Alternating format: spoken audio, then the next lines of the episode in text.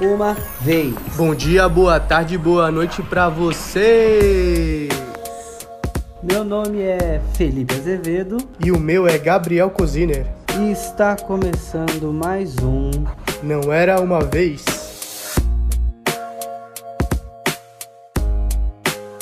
Fala Gabriel, tamo junto para começar mais um podcast. Hoje é isso mesmo? É isso mesmo, Felipe. Hoje eu tô bem animado pelo filme que a gente vai falar, viu? Eu também tô animado. A gente ficou bastante tempo conversando sobre qual filme vamos falar dessa vez e quando a gente chegou nessa conclusão, é, ficamos animados os dois, porque é de fato um filmão, hein, Gabriel? Filmão mesmo. Filmão, filmão, filmão. É, eu acho que eu já vi ele umas três vezes assim, tem, tem pano pra manga.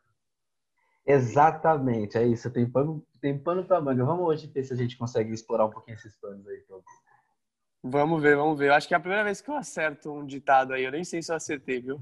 Acertou. Para quem não sabe, tá ouvindo a gente aqui, né, nós temos uma, uma tradição horrível. A gente é muito ruim com ditado, é difícil acertar. E hoje, ó, parabéns, Gabriel. Pano pra manga. É, eu treinei aqui, deixei aqui escrito Ah. para errar pro ouvinte. Tá explicado. Por falar em treinar, eu treinei também aqui. Uma pequena introdução sobre o filme que a gente vai falar hoje. Ilha do Medo. Muito bom mesmo. E é um filme também dirigido pelo Scorsese, Martin Scorsese, que muita gente fala que é o maior diretor cinematográfico do mundo de todos os tempos. Muita gente fala isso mesmo. Isso ele tem muito filme bom mesmo, que viraram clássicos, né? Esse filme, Gabriel, Ilha do Medo, ele na verdade ele é uma adaptação de um filme de 2003 que foi escrito por um rapaz chamado Denis Lehane. Desculpa a pronúncia aí, mas é o Denis Lehane. Então, é, é, uma, é uma adaptação de um filme com o mesmo nome também, Ilha do Medo, e ficou espetacular essa adaptação com Scorsese e com o DiCaprio juntos. Eu gostei muito mesmo. Trata-se de um, um agente federal chamado Edward Ted, entre aspas, Daniels, que está vindo para um hospital psiquiátrico para criminosos, não é isso, Gabriel? Em uma ilha que fica assim, isoladaça. Exatamente, exatamente. É, e é muito estranho já como começa o filme, né? Começa o filme o Ted, que é o DiCaprio, passando mal e do nada conhece um novo parceiro. É uma, já é uma cena que já, já incomoda por si só, já começa meio incômodo, meio. Você acha que vai vir um filme de mistério aí de novo, uma coisa mais clássica. Então é um filme que ele tem uma proposta sempre na visão desse, desse personagem do Ted, né? Então, tanto que a primeira vez que eu vi, eu vi o filme todo é, na visão desse, desse personagem. E a segunda vez que eu vi, eu vi em outra visão. Então é um filme que tem uma proposta muito legal. Você falou um negócio que é verdade, tocou bastante também quando eu assisti. O começo, ele tem um chroma key, parece que que parece que fizeram no pente, sei lá, e um filme desse porte, isso tem que ter uma, um significado, uma linguagem, né? depois você entende. Mas respondendo sua pergunta, é, eu acho que essa proposta de uma investigação em uma ilha psiquiátrica para criminosos, eles foram investigar uma, uma paciente que fugiu, que sumiu, eles foram fazer essa investigação. Então, toda essa proposta de um ambiente é, manicômico, de investigação, eu acho que isso daí, eles fizeram uma, um pano de fundo perfeito para um mistério mesmo, para um mistério o diretor é muito genial, ele traz pra gente essa referência e a gente automaticamente já toma o partido, né? Então a gente já olha e a câmera sempre vai mostrando aos olhos do próprio Ted, então a gente já toma esse partido de como vai ser o filme, de como a gente está vendo, de como a gente se posiciona. É. E aí, como eu me senti assistindo o filme? Na primeira vez, é... provocado. Tentando pegar todas as pistas ali, todos os pequeniníssimos detalhes montar um quebra-cabeçazinho para depois desistir e falar, nossa, esses caras me pegaram. E na segunda vez, maravilhado de entender exatamente ali, então, o que que era cada coisinha que foi colocada, meu. Primeira vez eu me senti intrigado, na segunda eu me senti maravilhado, acho que assim eu diria. E queria saber como você se sentiu assistindo. Na primeira vez, Felipe, eu me senti, é, eu já adorei o filme de primeira, mas eu, mas eu ficava insistindo na teoria do, da primeira vez que eu vi. Eu falava, não, não pode ser, isso aqui é tudo armado, sabe? Eu falava, não é possível. Aliás, ouvinte, contém spoilers, Total. importante. Contém Total. spoilers, eu não vou conseguir falar sem, sem conseguir soltar cada cena, cada momento, o que, que é, o que, que não é. Mas a primeira vez que eu vi, eu eu fui pela história do Ted, assim, para mim a realidade era aquela, sabe? É, e a segunda vez que eu vi foi um, tipo, eu vi de outra forma, foi uma outra visão. Eu senti mesmo é, como se fosse uma adrenalina diferente da primeira vez, mas as duas vezes eu adorei. E só que a primeira vez eu queria insistir na visão do Ted. Eu falava, não é possível, como assim? Meu, e é muito interessante, de verdade. Você, eu não, eu não sou nenhum especialista, eu não tenho esse olhar cinematográfico. Mas como diretor, porque parece que esse negócio de você comprar a perspectiva do TED, igual você acabou de falar agora, que foi o que aconteceu comigo também a primeira vez que eu assisti, isso é provocado, isso é intencional. Então, é, a forma como ele usa para chamar o espectador para essa perspectiva pessoal do TED, é o que, que ele faz? Ele coloca muitas vezes a câmera do filme como se estivesse no olhar mesmo do TED, entendeu? Então eles estão andando no carro e ele olha a placa e aquela placa vai passando mesmo, como se ele estivesse olhando. Aquela cena da mulher, velho. Tá Meu Deus. Plantas. Quando é assim que eles chegam na ilha, que eles começam a caminhar pela ilha, tem, nossa, aquela cena dele olhando assim, a câmera andando e como se fosse alguém andando mesmo, e aquela mulher com aquele com aquele rosto, com aquele semblante, já provoca esse incômodo que esse mistério está propondo para você o tempo todo, se sente no, no corpo na hora dessa cena. Se, eu já, eu já sou um cara que não gosta de filme de terror. Na hora que eu vi essa mulher fazendo aqui, ela dando silêncio para ele, eu falei, ah, não, cara, não acredito. Na primeira vez eu falei, ih, rapaz, não acredito, eu não vou ver esse filme assim, não. Ele já, já é provoca, é cena, já achando isso. que vai ser daquele jeito, né? Provoca, já é uma cena que já provoca, já causa um ruído interno, você fala, cacete, mas vamos aí. É, é legal a gente é, dissecar um pouco o que é o filme, né? Pra gente poder analisar um pouco ele assim né? Porque o filme, na verdade, a proposta do filme é como se na, na primeira vez que a gente vê é, e o diretor faz de propósito é o Ted tentando descobrir o mistério que está tendo dentro daquela ilha. Que a princípio uma paciente sumiu e ele está indo lá para para resolver esse mistério. Na, no final mostra que esse mistério na verdade era, era é como se fosse um grande psicodrama um grande teatro, né, que está acontecendo ali para provocar alguma consciência é um, né, que ele realmente é esse, esse personagem. O filme ele trata meio que de um conflito entre dois médicos em relação a um dos, dos pacientes, né? Um dos pacientes da ilha daquela ilha psiquiátrica para criminosos é bem complicado, é um cara violento e e o filme se trata de dois médicos com diferentes pontos de vista, né, Gabriel? Um quer lobotomizar, acabou, manda esse cara para dar, dar, remédio para ele, a, coloca ele na camisa de força e acabou, acabou o problema. Essa é a visão de um. A visão de outro é, meu, calma, vamos tentar. Vamos tentar mais uma vez. E aí, esses dois médicos em conflito, eles fizeram um acordo. Então, esse que queria ainda tentar outras formas, não lobotomizar o Andrews, né? Porque o nome dele real é Andrews Andrews, enfim. É, eles, o acordo é que ele vai tentar uma última vez, ele vai tentar uma última cartada para trazer o, o, Andrews de volta para a consciência. E aí, poxa, eu não tinha reparado, é verdade, quando você falou agora que eu, que eu me toquei, que tem muito a ver com psicodrama mesmo, Gabriel. Tem muito a ver com psicodrama, é como se é, a, a estratégia desse médico que quer tentar mais uma vez trazer de volta o Andrews é reproduzir ao redor dele toda a realidade imaginária, todos os delírios do, do paciente. E você nunca vai entender isso durante o filme.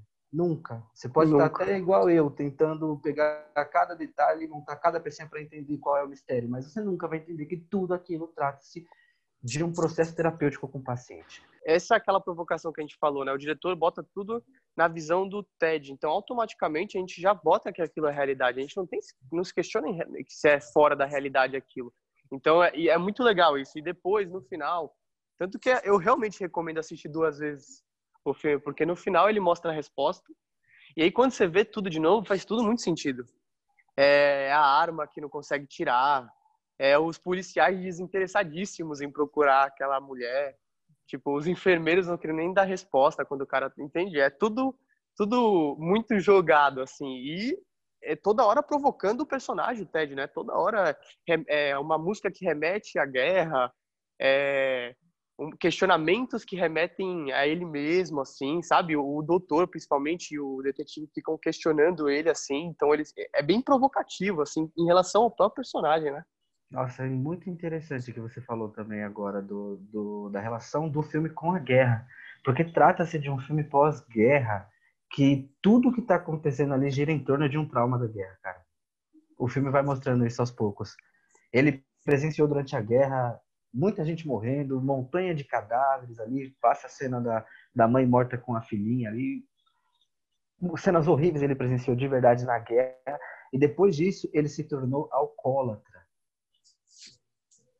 E nesse alcoolismo dele foi que aconteceu uma grande tragédia na família dele. A mulher dele, que vinha com problemas psiquiátricos já há um tempo, já meio que vinha pedindo ajuda indiretamente, e ele, no mundo dele perdido no alcoolismo, não deu atenção. Até que aconteceu uma tragédia com essa esposa e os filhos dele.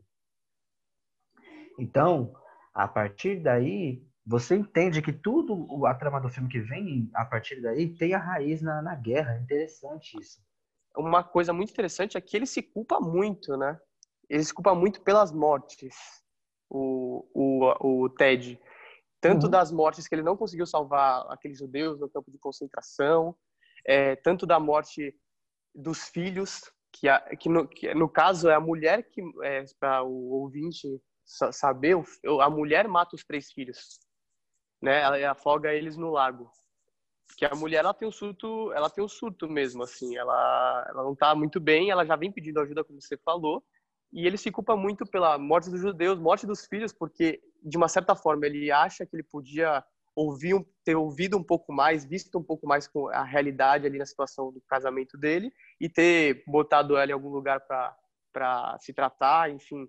E ele se culpa também pela morte dela também, porque ela pediu ajuda de uma certa forma ali e ele não e ele não ajudou. Então, a, a morte está muito presente na vida dele ele, e junto com ela a culpa, né? Ô, Gabriel, ah, tem uma coisa também que o filme trata que eu acho muito interessante e eu não tenho, assim, dados, informações, mas é, pelo que eu sei é real isso. Você já parou para pensar? Porque assim, o que acontece? Ah, ele chega em casa do trabalho num dia e a mulher dele afogou os três filhos. São três crianças que eles tinham juntos, pequenas. E a mulher, num dos surtos psicóticos, afogou os três no lago que tinha no fundo da casa e ficou lá esperando ele chegar, toda molhada e tal. E ele não aguentou essa cena. Nossa, a cena dele abraçando as crianças, aquela cena dele tentando salvar as crianças, ó. Ainda mais um filme que propõe o tempo inteiro essa empatia, essa conexão sua com o Ted. Nossa, enfim, e depois ele mata a esposa, ele não aguenta isso. E é verdade, ele se sente, ele sente, ele tem mesmo esse sentimento de culpa. E todo o filme ele gira em torno dessa negação, da negação dessa realidade, dessa dor, dessa tragédia. Aconteceu essa tragédia, foi real na vida do Ted. E tudo que aconteceu depois é ele criando mil coisas na cabeça dele para não olhar para essa realidade. E, e você já parou para pensar quão assustador é o poder que a nossa mente tem, de fato, de apagar certas coisas para preservar a sanidade, ou, por exemplo, a sobrevivência de uma pessoa. Pessoas que sofreram não. abusos na infância, tipo assim, a, pessoa, a mente da pessoa simplesmente bloqueia. A pessoa tem aquilo dentro dela, mas não lembra. Tem noção disso, velho? Não, isso daí é muito, muito interessante, tipo, porque literalmente é um mecanismo de defesa, ele cria outra realidade, velho. O cara cria outra realidade para não conseguir enxergar aquilo, sabe? Pô, a esposa matou os filhos. E ele mata a esposa, mas é muito louco que, tipo, ele mata a esposa é, e na, de uma certa forma ela tá pedindo ali para morrer, né? Ela meio é que abraça ali e pede para ele para morrer. E ele mata. É bem sutil essa parte, né? E ele mata ela. E eu acho é, não que foi até aquela coisa, né? Ah, maldita, tá, tá, tá. É verdade, foi uma coisa meio que tirando ela do sofrimento ali, bem observado. É, ele tá ali, tipo, tentando cuidar das crianças e ela, tipo, sempre deita no colo dele. E aí tem, tipo, um diálogo onde ela literalmente meio que pede, assim, sabe? Primeiro ela fala umas coisas assustadoras, né? Vamos botar elas, vamos limpar elas e botar elas para comer com a gente na sala de jantar, uma coisa assim. Mas, mas ela ali, ela, de uma certa forma, no diálogo, ela pede pra, tipo, pra ajudar, pra, pra ele ajudar ela, assim, sabe?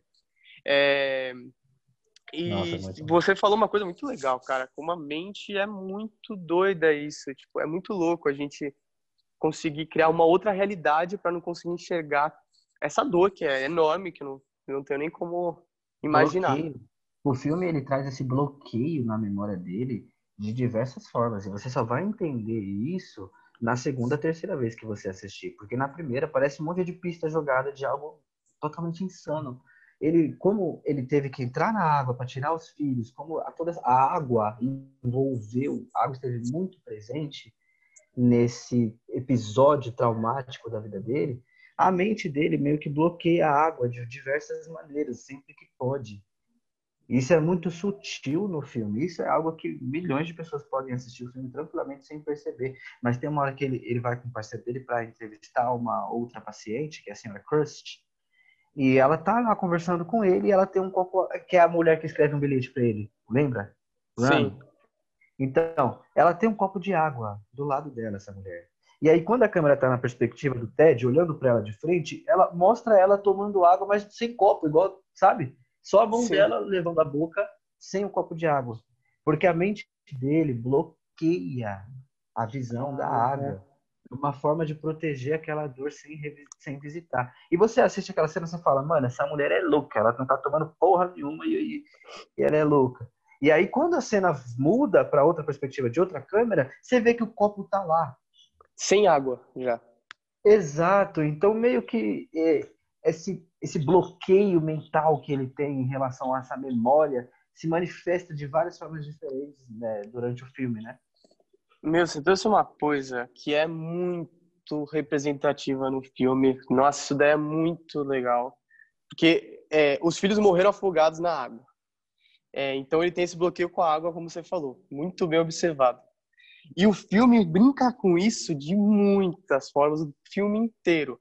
É, ele traz um, um, pouco de luz e sombra, água e fogo. Né? No momento que ele está obtendo as respostas, tem um, alguma coisa aparece com fogo, luz, enfim, ele acende um fósforo, tem um, uma fogueira no meio, brinca muito com isso. E toda hora, toda hora, o filme inteiro tá chovendo, tá tendo tempestade, ele tá molhado, até no sonho, quando a mulher tá sendo queimada na própria casa, que é, é, é ele inventou, né, isso, que a mulher morreu queimada por um tal de Andrew, que na verdade é ele. É. Então ele inventa até isso. E no sonho que ele remete a isso, é, a, tá, a mulher tá se queimando, só que ao mesmo tempo, quando ele olha para a mão dele, tá, a mão tá molhada. Então brinca muito com isso. Legal, eu não tinha, eu não tinha feito a relação com fogo também, é verdade. No filme até ele mostra muito a luz e sombra, o consciente e o inconsciente, a loucura e a sanidade, a água e o fogo e tudo muito, muito, muito representativo, assim, né? Muito próximo. É muito engraçado que ele tem uma conversa, uma hora com o Andrew, que é o num sonho dele na realidade, né? Que até a gente vê aí, é que na realidade é ele mesmo, mas ele acha que foi o cara que matou a mulher dele, que que botou fogo na casa. E, é, e aí vem de novo esse fogo e água, que ele fala, não foi o fogo que matou, foi a fumaça. Isso é importante. Tipo, que o, luz e sombra toda hora. É, e quando ele fala com esse Andrew, esse Andrew, ele é, é, é, até a cara dele é representativa como se fosse uma sombra mesmo, bem doido. Só que ele acende o cigarro do DiCaprio, ele oferece a bebida e o DiCaprio alcoólatra. Então, tipo, é ele conversando com a sombra dele. Sabe? É muito é muito doido isso. Caraca, Gabriel, muito legal, não tinha pensado, não tinha percebido isso, cara. O cara representava muita coisa. E não só, meio que todos os personagens ali meio que representam uma, um aspecto da mente dele, né? Eu fico pensando, às vezes, se é todo consciente, pô, desses caras que, que dirigem e fazem esses filmes. Porque é tanta, tanto detalhe, é tanta riqueza de informação, é tanta coisa que você pensa, ou o cara fez uma coisa que nem ele tem noção do quão profundo tudo é, ou esse cara é um puta de um gênio, mano. É um cara que, mano, a mente dele não dá para compreender, cara. Não tá, não tá aqui. Mas isso é importante, até esse podcast aqui, a gente fala do que a gente acha, a gente não tá trazendo nenhuma verdade, né, também. Às vezes o cara, a gente tá falando qualquer coisa. É. É, mas foi onde tocou na gente, sabe? Eu acho que isso é até o mais importante, é onde tocou na gente. Mas eu acho que tem muita coisa que o cara é um gênio mesmo, mas talvez a gente possa viajar mais dentro disso, né? Eu também não sei, eu sempre me pergunto isso. Eu falo, pô, esse cara é um gênio ou eu sou maluco? é meio que isso. Essa é a pergunta, né? Acho que a arte é. Esse é o rico da arte, né, mano? Tem muitas perspectivas e todas igualmente válidas, sei lá. Não, esse, isso é muito rico. Isso é muito rico. E Sabe uma coisa que me veio também? Hum. É, a gente falou sobre a hora que a esposa ele, ela pede para morrer de uma certa forma, e isso me remeteu muito à frase final, porque no final ele meio que é, fica consciente, né? É, e aí, por no momento ali que eles falam, que eles querem dar o veredito final, que ele realmente fica consciente, ele ele fala, ele inventa de novo que está inconsciente. Quando ele vê que isso vai acontecer, ele vira pro parceiro dele, que na verdade a gente vê que é o médico dele, depois de um tempo, e fala: é melhor viver como monstro ou morrer como homem bom. E eu acho que essa hora ele até entende a mulher dele, porque a mulher dele pede para morrer, sabe? Ela naquele momento ela ainda tá, ela tá ali mal, ela não quer, é, ela tá ainda inconsciente e ela meio que pede para morrer. E sabe, eu acho que é uma ligação muito grande ali entre ele e a mulher e até dele com ele ali, sabe? Ele ele ele, é um, ele viu que ele é um monstro assim, sabe? Ele não consegue conviver com ele mesmo. Ele inventou uma outra realidade por isso.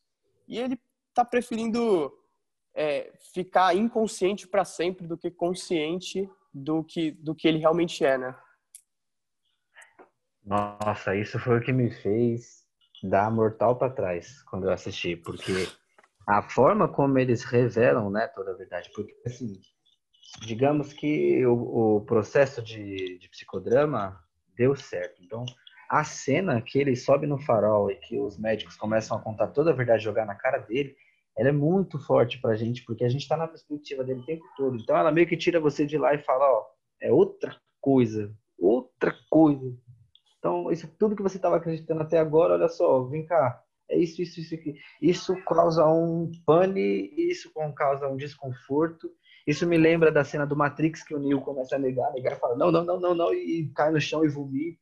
Então, é, é muito desconfortável a gente sair de um lugar que a gente está acreditando ideologicamente e comprando para nós e ver que você foi colocado aí, que nada corresponde. Isso causa um caos, assim, e fuga da realidade, eu acho que é a palavra o, o, o, que traz essa, esse filme, esse personagem, Gabriel, porque tanto na guerra, uhum. ele, ele, se tornar alcoólatra depois da guerra é uma fuga da realidade, e, e, depois toda essa realidade que ele cria ao redor dele, mas esse, esse, isso que você trouxe no final é muito interessante, porque para mim é a, a, a, chave de ouro, assim, sabe? A chave de ouro não, é qualquer, tá vendo como a gente é ruim de, de ditado? É a cerejinha do bolo, é o termo, cerejinha. cerejinha do bolo porque, meu, ele. É, depois que ele fica consciente, que, se, que ele se lembra de tudo, que ele sabe quem ele é, que ele sabe o que aconteceu, que ele fica naquilo, ele, depois ele senta na escada, o médico dele vem conversar com ele, e ele se mostra de novo numa recaída, achando que ele é outra pessoa e querendo voltar para o continente porque esse lugar é horrível. E aí a gente entende que nada disso adiantou e que o cara tá pancada mesmo. E aí ele olha pro parceiro dele e fala essa pergunta que você perguntou: espetacular, espetacular. Nossa, você falou várias coisas muito boas agora. Antes da frase, é que a gente vai direto para a frase, mas antes da frase, ele fala assim: sabe, esse lugar te faz imaginar. Tipo, isso daí é todo filme. Eu, o filme inteiro ele tá imaginando, sabe? Então ele fala: sabe, esse lugar me faz imaginar. É melhor viver como monstro ou morrer como homem bom. Só que o primeiro ele fala, esse lugar te faz imaginar. Essa frase daí já dá para resumir o filme inteiro. Ele tá imaginando o tempo inteiro ali, sabe? Ele tá na outra realidade. E você trouxe uma coisa muito legal, que é literalmente isso. O filme é fuga. Essa é palavra. Ele tá fugindo toda hora. E até mostra ele toda hora fugindo dentro do ali mesmo, né? E até, às vezes é uma fuga da própria mente, às vezes é uma fuga até física, enfim. Mas, nossa, tocou nesse ponto aí muito legal. Muito bom, muito bom. A realidade dura e uma pessoa lidando com isso eu acho que essa é a essência do filme, né? Tanto na guerra quanto no que aconteceu na família do cara. E depois ele trazendo pra gente essa, esse questionamento mais consciente do que qualquer outro personagem ali dentro.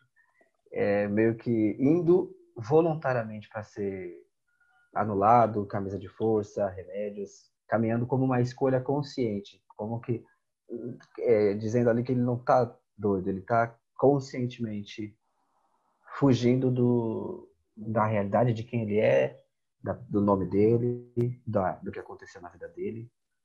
E isso traz um questionamento profundo para a gente. Até que ponto vale a pena estar desperto? Qual é o preço de estar desperto? E sabe o que é muito representativo, o Felipe? Ele, você falou, né, que ele, ele obtém as respostas lá no farol. Só que a construção até o farol é muito legal, porque primeiro ele, como ele desce no lugar mais baixo do, da ilha, né? Ele desce daquele morro aonde ele desce e tem um monte de rato ali, ou seja, ele chega no fundo do poço ali, né? O mais fundo do poço possível, que geralmente é onde está a nossa luz. É só indo lá no fundo do poço que você vai conseguir achar um pouco dessa luz. E aí, quando ele chega no fundo do poço, ele olha um, um pouco mais para cima e ele acha o um, um esconderijo da Rachel Solano lá, que é a parte que tem a, um pouco de é, a fogueira no meio, né? Que é a luz. E aí eles têm essa conversa e aí depois ele tá, ele vai até o farol e é a primeira vez que ele se joga na água. Ou seja, de novo ele ele foi ele enfrentou o maior medo dele, que é a água. Ele vai nadando até o farol. Nossa, é verdade. Eu não, eu assim, eu sou apaixonado demais por essas simbologias, muito, que, que eu não que eu não captei, sabe? Depois eu vou percebendo. E farol em inglês é lighthouse, que é casa da luz. Putz, isso daí é muito legal, velho. Eu, o cara entra assim, dentro dele, ele mergulhando dentro dele mesmo para conseguir entender o, o, real, a real luz da parada do que aconteceu. Nossa, muito legal. Eu teria uma conversa de uns dias inteiros, eu acho, assim, com filmes sobre isso, sobre como essas simbologias, por que, que certas coisas estavam colocadas, por que, que certas cenas foram de tal forma, porque eu muitas vezes assisto e não capto isso, entendeu? Porra, eu não tinha percebido toda essa simbologia do farol, por exemplo, e é verdade, antes de chegar no farol, ele precisou mergulhar, né? Dar um mergulho e nadar até o outro lado lá, que era o maior medo. Era tipo, todo filme, a, a mente dele tá bloqueando a água, e para ele chegar onde ele chegou ali, ele teve que, teve que mergulhar. Assim como o show do Truman também, que ele precisa na, na, é no final das águas que ele encontra a parede, né? Então tem toda uma simbologia mesmo. O cara, de vez de olhar para a dor dele, ele criou uma realidade nova. Será que a gente não faz nela. isso? E acreditou nela. Nossa, não me faça essa pergunta. Sabe, é mais fácil criar tô... um mundo novo, velho, do que olhar para a é. própria dor. Exato. E quando eu falei essa cena que ele toda a verdade é trazida pra gente no filme, esse impacto de esse desconforto de cair na real mesmo, ele é como se estivesse tirando alguma coisa de dentro assim, sabe? Quando a gente acredita numa ideia, parece que a gente toma ela como verdade, e se alguém tira ela como um tapete assim, só sobra o, o vazio, sabe? Mas Não, é importante e... a gente aprender a soltar, né? Importante. Não, né? como é importante, como é importante. E sabe o que é louco? É, o, o Ted, né? Ele tá toda hora com dor de cabeça, né? Ele toda hora tá tomando aspirina, que é como se ele tivesse, como se dói a cabeça racionalizar uma irrealidade, né? E que é um, e que é talvez um mal que a maioria da população tem, uma dor de cabeça. Eu achei isso daí também muito representativo. Talvez eu possa estar viajando muito longe, mas como é difícil ficar racionalizando tudo, né? Exatamente. Essa, essa dor de cabeça dele faz ele tomar esse remédio o tempo todo, que é mais um ingrediente para o mistério. Você começa a pensar que tudo o remédio que ele toma é para ele ficar doido, enfim. Mas eu, eu, eu tinha visto, eu tinha percebido, claro, tipo, da minha perspectiva, eu tinha visto essa dor de cabeça dele como a expressão, a única forma que essa dor, porque ele tem uma dor na alma, a família dele morreu, velho. Teve que matar a esposa que matou os filhos. Essa dor está na alma dele. Mas ele conscientemente não, não consegue olhar para isso, não sabe disso. Ele vê outra realidade. Então a única forma dessa dor tem que se expressar é na, no corpo mesmo. Então, tipo, é, a cabeça dói porque ele não quer olhar meio que. Eu já vi se algumas constelações acontecer alguma vez, sabia? É, de, de, da dor de cabeça? Sim. É a única forma que uma dor tem para se expressar, porque olhar a pessoa não quer. O Ilha do Medo é um filme que faz você pensar em questões filosóficas, mesmo se você mergulhar de cabeça na, em tudo, que é, que é o que a gente está fazendo aqui agora. É, meu, muito bom mesmo. A cena final, ela é forte, Gabriel. Acha a hora que o que o Angels ele decide opta ali por continuar falando delírios você vê na cara do, do Chuck, que é o psiquiatra que acompanhou ele o tempo inteiro no filme, que acompanhou como se fosse um detetive subordinado a ele, mas na verdade era o psiquiatra dele. Então você vê no, olho, no olhar dele a decepção que não deu certo. E aí ele olha para o lado, avisa para os outros médicos que não deu. Então você sente, você meio que faz a empatia com todo mundo ali que estava tentando, sacou? É, é. Nossa, genial, genial essa cena final. Assisti, oito vezes essa cena final. E o genial também é que na realidade deu certo, mas o certo não é certo para o próprio Andrew, né? Não, é o, não, não dá. Ordens da vida, exatamente, não é, dá. Foi feito todo um cenário, várias pessoas envolvidas num processo terapêutico, num, numa cena, num, em cenas ali, encenações, para um cara que, na verdade, talvez desde o começo estivesse conscientemente não querendo olhar para isso. Mas muito bom, muito bom. Ó, eu bato palma para esse filme porque, é. de verdade, de verdade mesmo, muito genial. Muito genial. É importante falar que a gente tocou em algumas partes aqui. O filme é rico em detalhe, em, em aprofundamento, em questionamento, né? A gente tocou algumas partes e com a nossa visão também, né? Humilde, pra dar né? um, um, gostinho, humildemente, humildemente. Um Cara, Felipe, prazer estar de novo aqui com você, dividindo de novo mais um podcast com você. É... E é isso, então, seguimos. Tem alguma mensagem final? Recomenda para todo mundo? Recomendo para todo mundo o filme Ilha do Medo. Se você já assistiu, assista pela segunda vez, porque assistir a segunda vez é como assistir é uma nova primeira vez. Esse é o meu recado final. Vixe, depois desse eu não consigo dar um recado final, não, viu? Não, tá consegue... bom esse recado final. tá bom. recado final do Gabriel ao som da nossa batida.